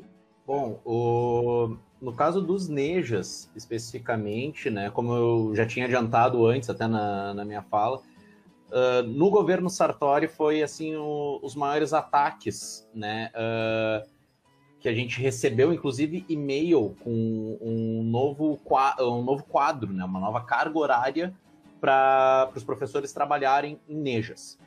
Né? E como eu expliquei para vocês como é que uh, um professor de Neja ele tem que ter pelo menos 20 horas de trabalho, porque ele tem que trabalhar manhã, tarde e noite, participar de reunião e preparar suas aulas, ele tem que ter essas 20 horas. E nesse, nessa tabela, que foi uma tabela assim que foi enviada Uh, acho que foi para todas as escolas, assim, e aí no meio lá tinha, assim, nejas, nejas comunitários, como é que funcionaria, né, daí, e, falando da, das cargas horárias. Tinham professores que tinham carga horária lá nessa tabela com 10 horas. E aí a gente olhava para isso e falava, mas isso é impossível. O professor de neja não pode trabalhar 10 horas, porque ele tem que atender de manhã, de tarde e de noite, pelo menos uma vez, né, porque o, os nossos alunos, como, como eu disse, não são turmas regulares, não, o nosso aluno, ele pode, sei lá, no, no momento em que ele está completamente desempregado e, e, não, e não consegue arranjar trabalho num, num, determinado momento, se ele quiser ficar na escola manhã, tarde noite assistindo aulas diferentes, ele pode. Nós, assim, né, quando, quando no meio do ano ali a gente começou a ver que não ia ter matrículas, né, que a Secretaria de Educação não estava querendo abrir as matrículas, então a gente começou a se organizar. Uh, claro que a luta, né, ela vem, vem, já há um tempo, né, mas a organização aí dessa pauta, uh, principalmente não só com a EJA, com outras escolas de modalidades semestrais, né, que também não tiveram matrículas abertas, então ensino técnico, né, também. Uh, fizemos um grupo no WhatsApp, até se, se quiser alguém falar comigo, com o Silvio, ele está também nesse grupo que é, é, a gente conseguiu fazer algumas reuniões com professores, diretores, funcionários né, dessas escolas com modalidades semestrais para organizar a luta, né? E fizemos uma denúncia no Ministério Público de coletivo de escolas, né, de modalidades semestrais. Essa denúncia ainda tá, ainda, ainda não foi respondida. Então, assim, quando veio essa tabela para nós, a gente sabia, putz, vai vir assim algo catastrófico para que, que a gente vai ter que enfrentar. Né? Ou, ou, a gente vai enfrentar, ou a gente simplesmente vai recuar e vai dizer, tá, vamos, vamos, vamos ver o que, que vem. Né? Então, lá no, no Neja Paulo Freire, a gente montou um, um grupo, né, que o, o Silvio, que está bastante participativo aqui na, na live, né, tô gostando de ver. Uh, eu, o Silvio, a Grazi, outros professores pegamos e falamos assim, tá, gente, o que, que a gente pode fazer? Uh, o, a gente já tinha professores, uh, professoras que estavam há mais tempo trabalhando no Neja, né, que tinham uma relação uh, boa com a então, né, na, na época, vereadora a Sofia Cavedon, que ela já conhece os Nejas há muito tempo e já ajudou em algum outro momento, que daí eu, eu não fazia parte da escola, mas em algum outro momento também se pensou uma reformulação em cima dos Nejas e ela ajudou a dar uma segurada. E como o Gabriel disse, né, atos uh, foram feitos alguns atos, né, mas infelizmente esse ano, em virtude da, da pandemia, né, e uh, os cuidados que a gente tem que ter, muita gente é impedida, né, eu, eu, eu inclusive de, de participar de, de, dessa luta mais presencial que é muito importante. O trabalho da Sofia na, na comissão é bem importante também. A gente uh, participou de algumas lives né, que ela fez e reuniões da comissão. Já, já participávamos em outros momentos também, quando a comissão né, da, da Assembleia se reunia para debater educação. Então, uh, a, estamos organizando nesse sentido, né? Grupo de WhatsApp com pessoas uh, de escolas, né? Que tem, a, que tem EJA, do Fórum de EJA do Rio Grande do Sul, se alguém quiser entrar aí nesse, nesse grupo, pode falar comigo, pode falar com o Silvio. O Jorge falou ali, né, o, a fala para gritar nos atos fora Leite, Fundação e Faisal. Né, tem que nomear essas pessoas, o Faisal, né, o secretário de Educação, Faisal Caram, né, que atua também, né, como aí uma pessoa que ataca, né, dentro do governo que ataca a educação. E a gente falou, olha, eles não recebem professores, né? Eles não. Quando recebem professores, recebem com a, com a polícia lá, com ainda cheia de, de armamento, como se nós fosse botar um monte de bomba lá dentro, né? É um troço impressionante.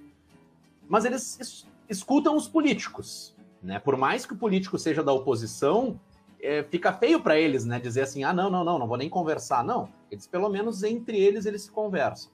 Então a gente pensa, tá, vamos utilizar então do, da, das armas que a gente tem, né? Que são a, através do, da política. Aí a gente conversou com ela, ela se dispôs a, a, nos ajudar. E aí disse assim, acho que seria bom você... E ela, inclusive, nos deu dicas, né, do que, do que fazer.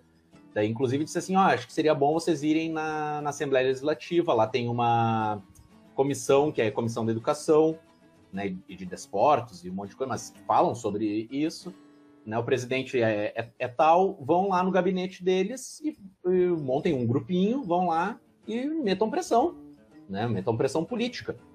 Teve o caso da escola Rio Grande do Sul, né, no, que foi ocupada porque né, tentaram tirar a, a força a comunidade de lá que precisa daquela escola, uma, uma escola dentro da comunidade, uma história toda e tentaram arrombar a escola, né, arrombadores da educação.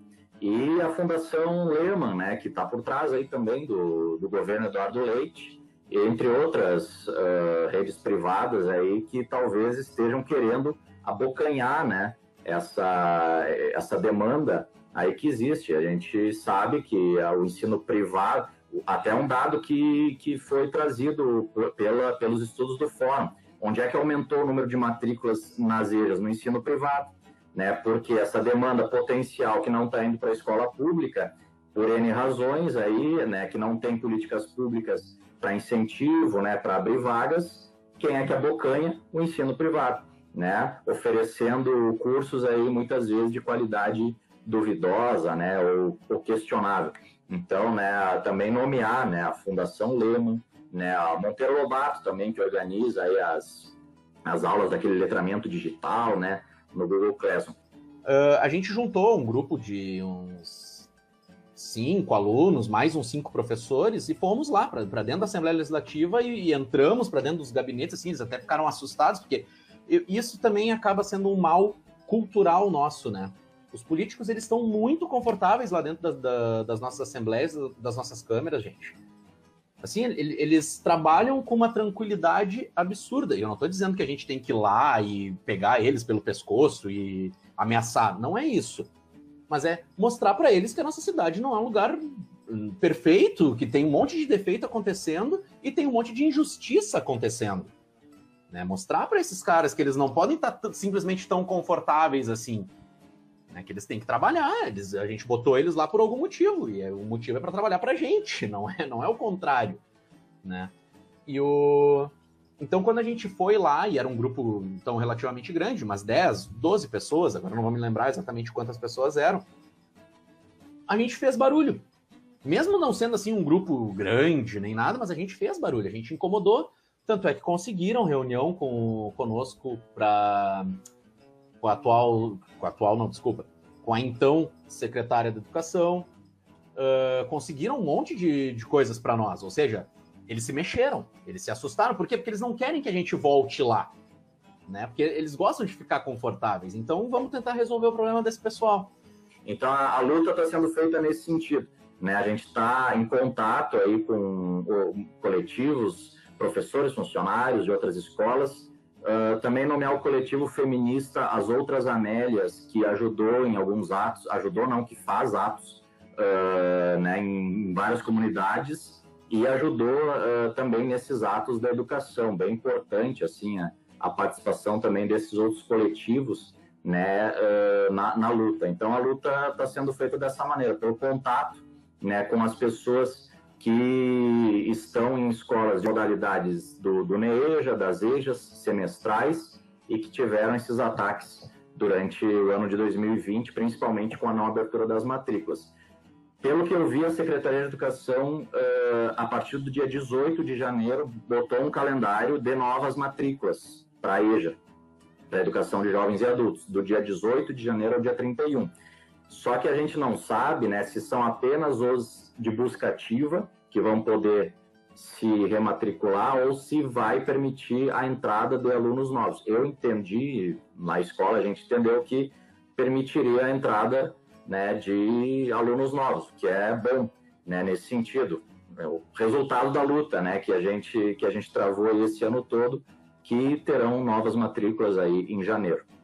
Quando os professores começaram, alguns, a se aposentar, inclusive por causa da reforma da, da, da Previdência, né, muitos professores saíram do, do Estado, o, eles começaram a não repor professores com a alegação de que o nosso quadro já estaria bom o suficiente por causa daquele quadro anterior que dizia que nós tínhamos que reduzir as nossas cargas horárias. Então, eles não, uh, no caso, tiraram os professores, mas quando os professores foram saindo, eles simplesmente não foram repondo. Então, é uma luta insistente. A gente, agora, inclusive, uh, a Sofia Cavedon se elegeu deputada e está como presidente da Comissão de Educação da Assembleia Legislativa, inclusive, ela tem nos dado uma força. Só que esse ano especificamente, por causa da pandemia, né, a gente não pôde fazer muitos do, dos protestos que a gente vinha fazendo. A gente fez protesto na Redenção, a gente levou faixa. Inclusive, o, o prefeito que foi eleito agora em Porto Alegre, o Sebastião Melo, ele tem o nome dele assinado lá, porque quando a gente foi fazer o protesto na, na Redenção, ele estava passando. E no momento, acho que naquela época não lembro se ele era deputado já. Mas a gente olhou para ele e falou assim: ó, vamos pegar ele agora, vamos pegar. E ele assinou, ele assinou a favor dos Nejas. E nós elegemos o cara agora, não, né? a cidade elegeu o cara agora. Vamos ver se não vai mudar o discurso, né? Mas o nome dele tá lá na assinatura, inclusive. Sabe? Então, fizemos vários movimentos, só que esse ano, com a pandemia, Infelizmente, a gente não conseguiu manter esses movimentos ativos, né, que a gente gostaria de, de ter mantido. E muito do que foi falado uh, com a, a Sofia, o que, o que aconteceu também? O, o, governo Leite é muito estratégico. Eles começaram a atacar mais na época da eleição também que, que acontece na época da eleição? Tá todo mundo envolvido, todo mundo dentro da Assembleia está envolvido. Então eu conversava com a Sofia, ela demorava para me responder, porque ela estava envolvida nas eleições. Não tinha agenda, porque tinha as agendas que ela tinha que fazer com, por causa das eleições. E eles aproveitaram esse momento justamente para dar mais uma, um ataquezinho. Né? Então é muito complicado. E o que, que acontece? E é por isso que a maioria das vezes o governo acaba ganhando essas lutas. O pessoal vai cansando a gente está falando do. Uh, a gente começou a lutar no governo Sartori. Sabe? Veio o governo Leite a gente pensou, ó, oh, será que vai ter alguma. Não, foi pior.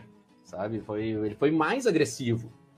Só que as pessoas vão cansando. A pessoa física vai cansando.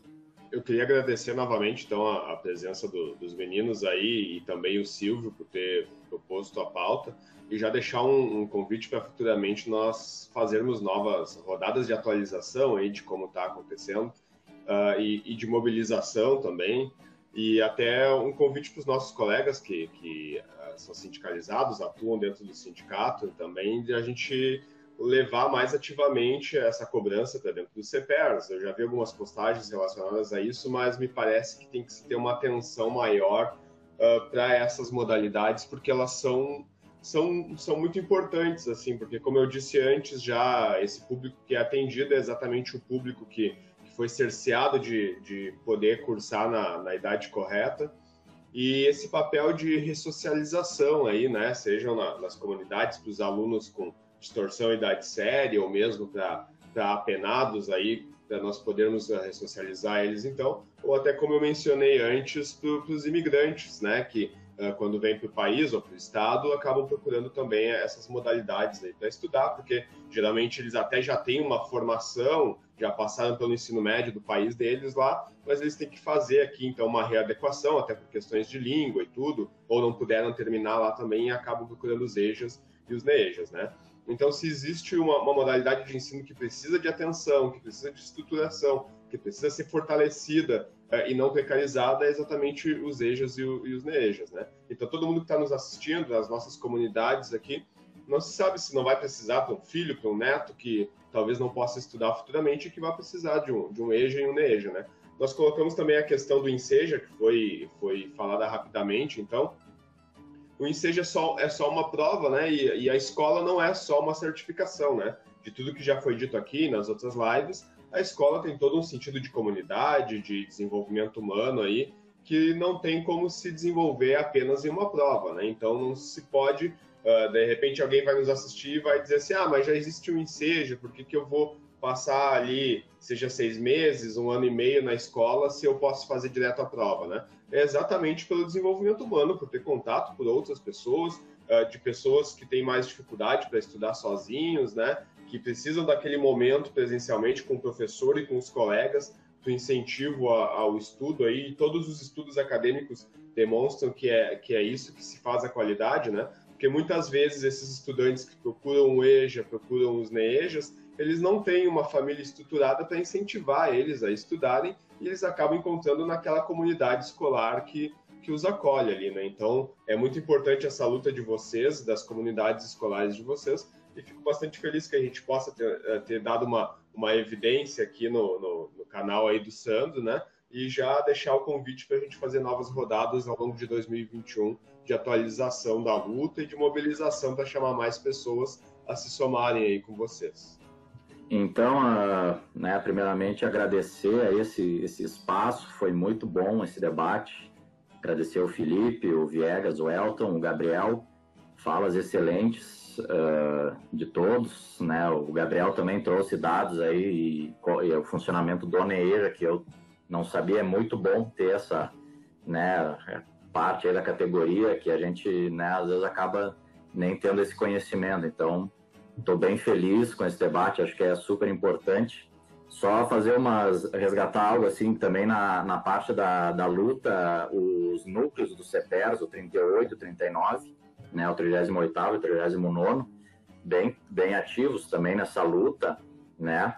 A, a Atempa, também tive contatos na, na Atempa, que faz parte, que é o, é a, é, não é um sindicato, né, mas é a organização dos professores do município, também participei lá, e também a Tempa está organizando né, a luta pelo município aí na, nas EJAs, e uh, até o número né, que o Gabriel falou, eu, eu abrevei para baixo, é 3 milhões e 800 mil, então é quase 4 milhões né, no ensino fundamental e 2 milhões e 500 no ensino médio. Então é 6 milhões e 500 mil pessoas, né? É, de fato, mais da metade da população, né? Sem considerar que tem que ser feito um ressalto que são adultos, né? Então, é um número, uma demanda potencial, né, de EJA, que a escola pública, né, uh, não está não tá atendendo, né? E aí a gente vê cursos até de graduação dessas privadas, faça sua graduação em seis meses, em sete meses, né? Faça uma licenciatura em sete meses, como assim?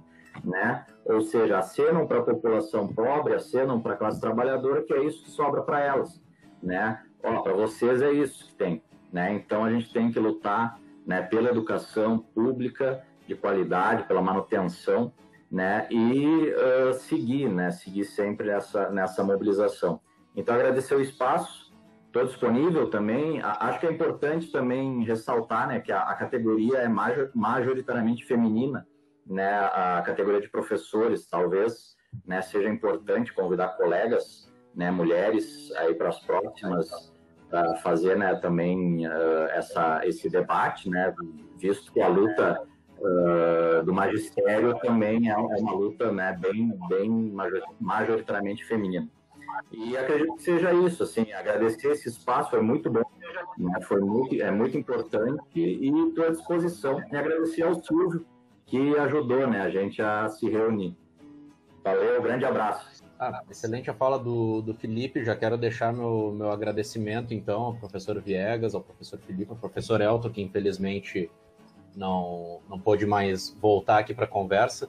Professor Newton também, ah, excelente, assim, a fala dele também me esclareceu muitas coisas, porque sim, por, por mais que uh, eu esteja atuando na educação de jovens e adultos, a gente acaba se envolvendo muito dentro da nossa própria escola, né?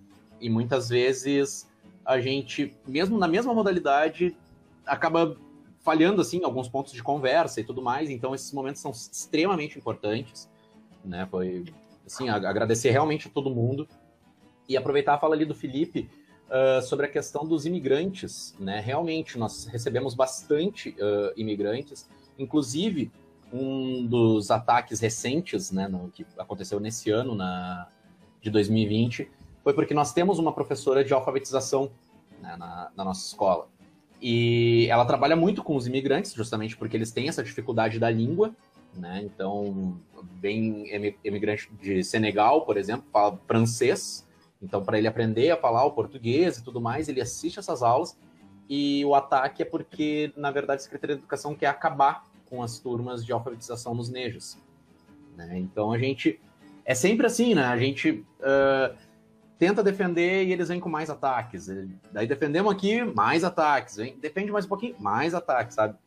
É complicado, cansa, né? E a gente sabe o, o quão cansativo é, mas eu acho que é de extrema importância a gente uh, falar, no, a gente sabe que não existe só educação de jovens e adultos, mas como o professor Newton falou ali, uh, até ele trouxe dados mais atualizados que eu, tinha, uh, que eu tinha, porque eu tinha dados de 2010 de uma audiência pública que aconteceu na Assembleia Legislativa com a de, então deputada Stella Farias, ela tinha levado esse grupo da URGS, que eu até acabei não esquecendo o nome agora, depois tu pode reforçar até. O... É o NIEP, NIEP. Isso, isso. NIEP. Eles tinham levado que no Rio Grande do Sul, 63% da população não tinha o ensino médio completo. 63%. Isso é mais da metade. É, é, um, é um mais mesmo da metade, não é tipo 50 e pouquinhos por cento. Não, é 63%. Sabe, da população não tinha o ensino médio. Isso era um estudo de 2010. Bom, pelo menos esse de 2015, que é cinco anos depois, pelos meus cálculos aqui, um pouco apressados, ele falou que uh, 3 milhões uh, seria para o ensino fundamental e 2 milhões para o médio, né? Ou seja, somando os dois, ainda temos 5 milhões que não, não têm o ensino médio completo mais de 50% da população adulta gaúcha ainda precisa da EJA. Então, vamos aproveitar os nossos impostos, que já são muito altos, para justamente trazer esse grande retorno para a nossa sociedade. Tá? Muito obrigado mesmo pelo espaço, gente. Estou disponível tá, para as próximas também, se, se precisarem. Se ficou alguma dúvida também, vocês têm meu, meu contato e a gente pode ir se falando, tá bom? Um grande abraço para vocês. Então tá. Então tá. Então você está. É... Bom, eu queria agradecer então a, a, todos que nos acompanharam aí, ao professor Silvio que fez esse intercâmbio conosco, né? Ao professor Newton, ao professor Gabriel, ao professor Felipe, mais uma vez, né, pela participação com os mosqueteiros, ao professor Elton, que infelizmente não pôde ficar até o final, e dizer que, de fato, é, é muito triste, né, que a gente já entrevistou, já, por exemplo, uma diretora aqui do do Rodolfo Arns, perto da minha escola ali, que ela teve que lutar para não fechar a escola dela, né? Uh, duas semanas atrás nós entrevistamos o, o, pessoal do Comitê dos Contratados, que tem que lutar para tentar manter o seu emprego, né? Então, assim, é, é um governo que ataca de todos os lados e realmente não é prioridade para eles a educação, que é se eximir de uma responsabilidade, é a, é a ideia do Estado mínimo, né? reduzir ao máximo o compromisso que eles têm, principalmente com a educação, que deveria ser o maior compromisso deles. Né? Então, é, eu tenho todo o nosso apoio na luta de vocês e eu reitero o convite do professor Felipe. O ano que vem a gente pode seguir com esse debate aí, vocês podem voltar aí de novo, a gente pode né, nos atualizar como é que está a situação né, do, do, da EJA e do NEJA. Né? E agora eu não sou mais um ignorante total com relação a esse assunto, porque aprendi bastante com vocês hoje. Tá certo? Muito obrigado a todos e até a próxima. Thank you.